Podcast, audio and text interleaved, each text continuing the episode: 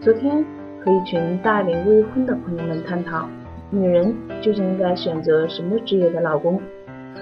有位朋友说，他会找个老师，他曾经的老师对他很不错，他也希望自己的孩子也会遇到这样一个好爸爸。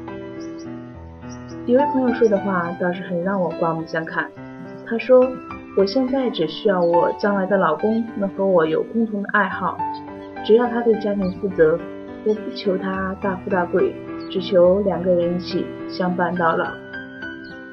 说这话的这个朋友，以前可是交往过好几个男朋友，有富二代，也有官家子弟，也有一贫如洗，但是长相很帅气的男人。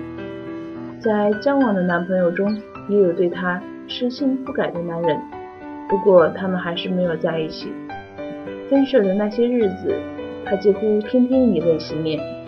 他说他想和他在一起一辈子来着，可是男友知道她的情感史后，对她很失望，说他们并不合适，之后就和她彻底断了联系，哪怕他去公司门口等她，他都视而不见。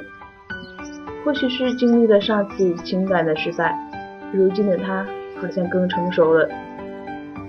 有时候散了就彻底结束了。爱情是两个人的事情，而不是一个人的一厢情愿。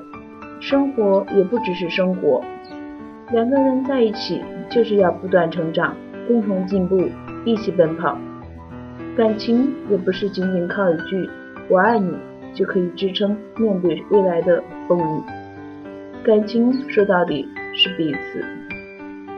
我愿意接受你的一切，包括你的过去。如果不可以。那一定是不够爱。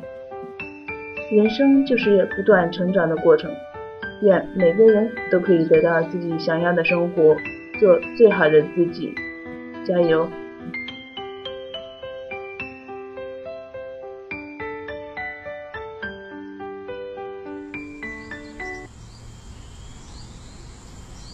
这